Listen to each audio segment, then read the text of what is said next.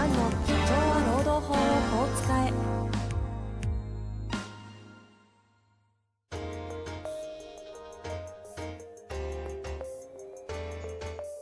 法律の下で展開されるビジネスの世界。ポッドキャスト社長は労働法をこう使えば弁護士の向井蘭が経営者の立場に立って経営者が知っておくべき労働法の基礎だけでなくビジネスに関する法律の問題を分かりやすく解説します。こんにちは、遠藤和樹です。向井蘭の社長は労働法をこう使え。向井先生よろしくお願いいたします。はい、よろしくお願いします。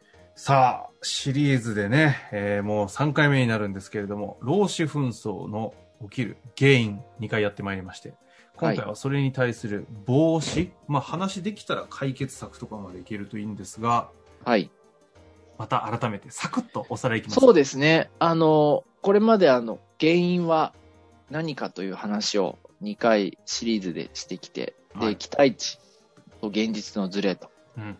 あとはその、代替わり、経営者の代替わりや時代の流れについていけない従業員と、うんうん。最後は耳に痛い、僕も含めて耳に痛いかもしれませんが、経営者が経営者の仕事をしていないということですねで。すね。あの、YouTuber のね、い犬の例えとかね、いろいろ出てましたけど。そう。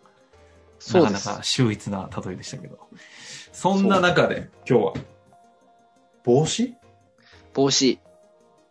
予防が大事って言うじゃないですか。はい。医療もね、最近は予防治療大事だと。予防治療ね。僕も、あの、言ってますけど、あ、そうなんですね。言ってます。はいはいはい。言ってますけども、まあ、痛い目あって、予防しようとこう、ちょっと就業規則直すとかうん。なるんだけど、うんうんまあ、もちろん就業規則変えた方がいいけど、それで予防にはならないですよと。うんうんうんうん。まあ、はっきり言ってる。うん。うん。で、そこじゃないよと。はっきり言ってます。はい。じゃあ、どこかっていうと、どこだ？簡単ですね。簡単。例えば、うんうんじゃあさっき言った、その歯医者予防治療、あるじゃないですか。はいはいはい。うん。まあ、虫歯だったら、簡単で、一番の予防は、あの、まあ、水しか飲まないと。おということにーなりますね。ただ死んじゃいますね。ええ。で、じゃあ、食べ物からやっぱり気をつけないと、本当は予防にならないはずなんですよ。虫歯になりやすい食べ物。なるほど。ありますよね。これは子供でも大人でも同じで、うん。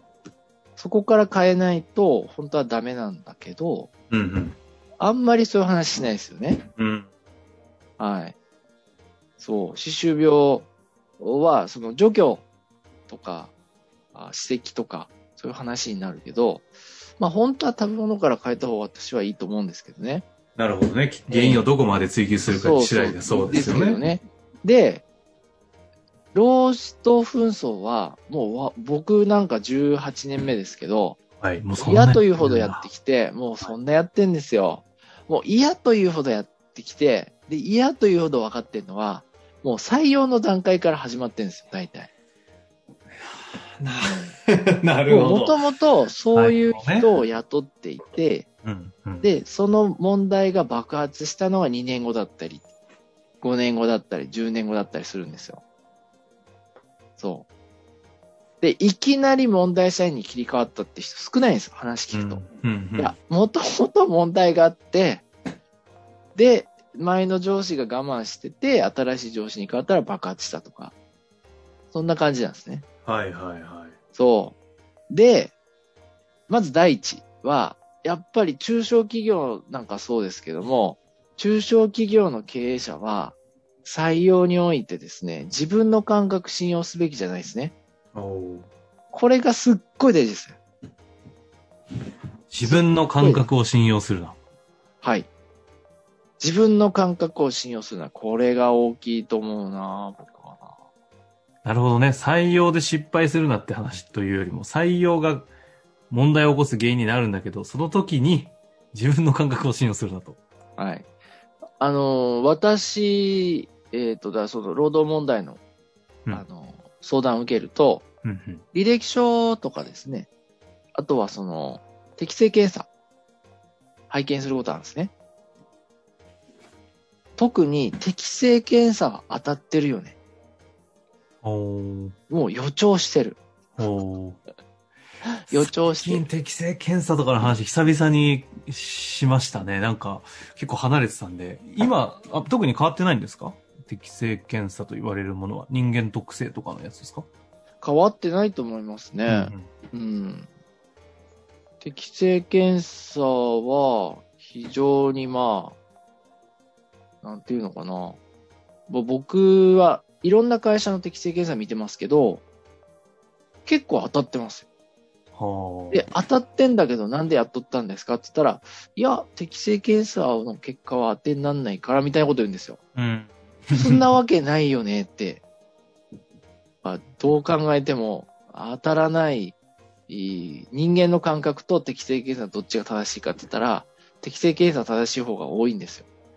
まあ経営者はね、適正検査を自分のいい、都合のいい道具として、いいなと思った人に、ほら適正のここええやんみたいな感じの使い方多いですからね。で、大企業はその点ちゃんとしてて。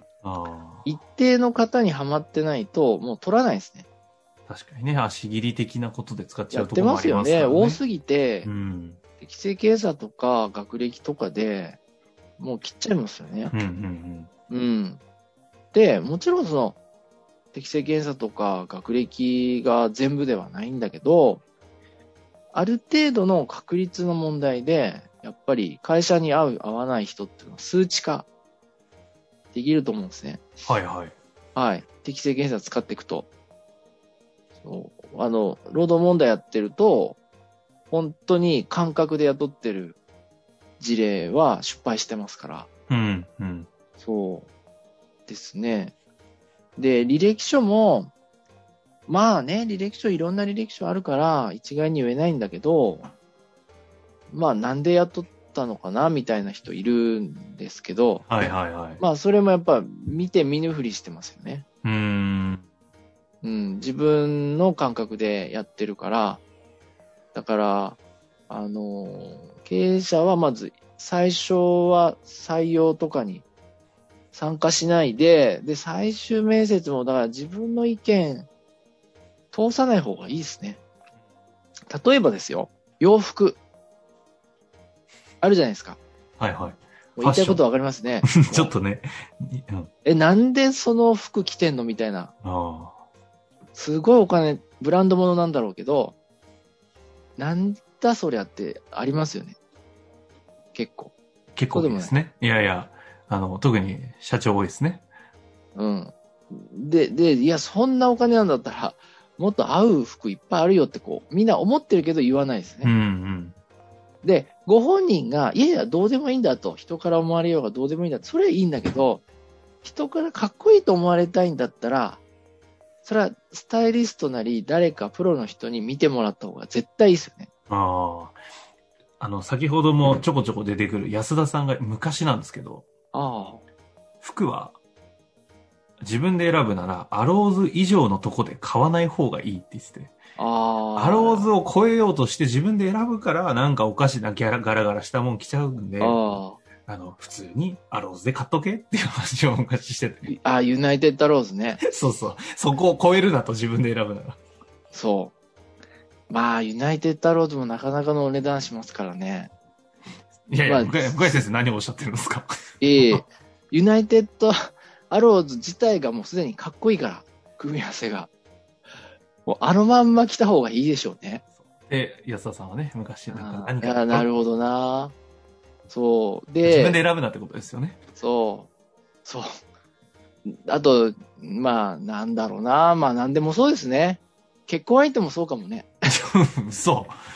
ああ、なるほどね。なるほどね。とか言ってどうなんですかね。いや、だって、やっぱわかんないからね。見合いの復活というのが実はお、見合いの復活とかね本当。は本質的なのかもしれないですね。まあ、それはね、置いといて。置いといて。で、で、その、まあ、採用もお見合いみたいなもんだとすれば、うん。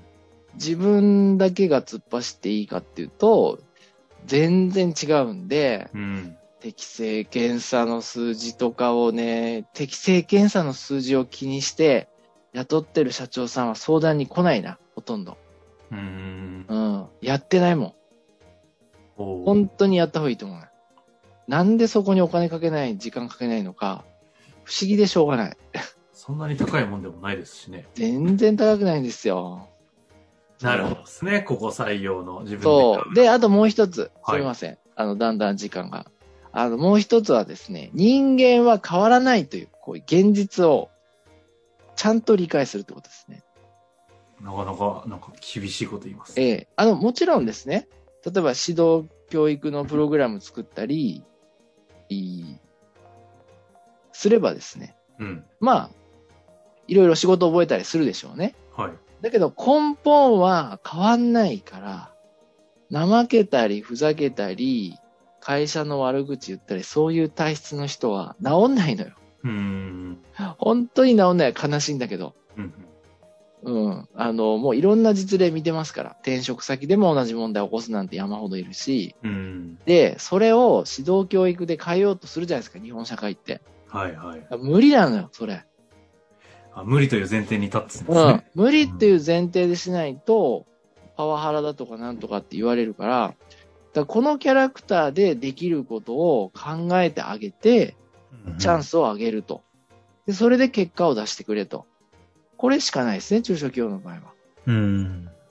それを直したり、こう叱ったり、怒ったり、怒鳴ったりしたって変わんないんで、うん、変わるのは10代ぐらいじゃないですか？新卒10代。10代。もしかしたら8歳児とか10歳児ぐらいでもう終わってるかもしれないですけどね。あうん、な、な、変わらないんですよ。だその範囲で適性見つけてやるか、もうダメならやめてもらうかですね、話し合いして。それがやっぱ分かんないんですよね。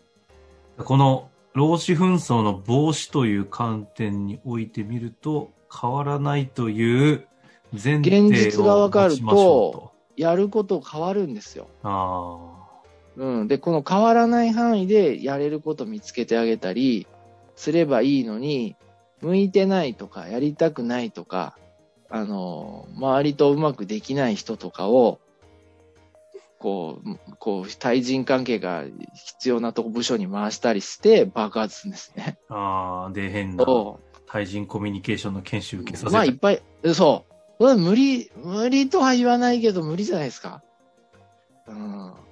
うん。治りましたどうですか？遠藤さん、昔。人事のお仕事のさどう、あ、そういうことですか？まあで、直さなくていいと思うんだよ、それは。個性。人事という仕事のベースはね、なんかあの、あれじゃないですか？人は可能性はあるというところには置くにしそろ、適正という観点で見ると、変わらないというよりも適正なところにちゃんと活躍してもらいましょうは。そうですね。違った言い方で言うと、うん。でも変わんないと思うよ。ほとんど。まあ、ゼロじゃない、もちろん。うん。90数パーセントは、だから、年取ると、60代、70代になると、すごく人生差が出ますよね。うんうん。で偶然だったらつかないぐらいの差がついたりするじゃないですか。確かにね。いろいろ。うん人間関係もお仕事もね。はいはいはい。まあ、それはやっぱ長年の積み重ねで、そういう結果になっちゃうんだよね。うんうんそう。だから、まあ、もちろん何が、え個性ですからね。だから、合う仕事を見つけるとか、そういう発想に切り替えたりするのはいいと思うんですけども、なかなかね、治んないですよ。うん。うん。治んない。ということですね。これを分かる分かんないは大違い。例えば、会社の悪口言う人だったら、もう悪口言う前提で扱うしかない。うん。あ、こういう人雇っちゃったなと。じゃあもうこういう前提で、えー最大限貢献してもらうようにするにはどうしたらいいかと。こう考えるしかないです。いないから、中小企業人は。はい。でそれを、いや、あいつはもうどうしようもないやつで、あの、首だと。まあいいんだけど、治んないから。懲戒にしたいとか、まあいいんだけど、治んないから、だから、やめてもらうか、まああとはその、まあ治らないこと前提に、まあ注意はしつつね、対策立てるかですね。うん。まあそんな感じですよで。すかね。これはあれですか？あの、経験上で言うと、変わら、変わるという現実を、変わるという前提で失敗してるケースが多いっていうのを見てきてるんですね。そう。これってね、誰も言わないのよ。言うと変な空気になるから。だけど、本当じゃん。今日あの問題になってる森元首相の発言、うんうん。あれね、30年前からずーっと問題になってるの。うんうんうん。彼の出言はこんなもんじゃないの。ああ、まあ昔から失言、ね、もうずーっと自民党の幹事長の時から、自民党の、あの、もうその偉い、えー幹部クラスになってから。別にもうそんな今か、今、今の話じゃないんですよ。もう首相になる前からずーっとなんだもん。オンタイムですね。うん。だから、僕聞いたってへーって感じですけどね。だってそういう人をトップにしてるわけだから、それは起きるよねって。なるほどね。うん。まあということで、これが、はい。労使紛争の防止として、防止を考える上でのこう前提の話に近いですかね。そうですね。でも大事ですよ。うんはいということですね。はいまあ。ということで、気づけば、えー次回に次ぐ解決策の方をまだ残した状態で今日は終わりたいそうですね。と思いますので、はい。はい。これらを踏まえた上での労使紛争の解決策、次はい回楽しみにしていてください。はい。というわけで向井先生、ありがとうごはい。ありざいました。がとうございました。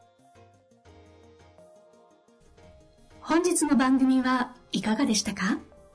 番組では向井蘭への質問を受け付けております。ウェブ検索で向井ロームネットと入力し、検索結果に出てくるオフィシャルウェブサイトにアクセス。その中のポッドキャストのバナーから質問フォームにご入力ください。たくさんのご応募お待ちしております。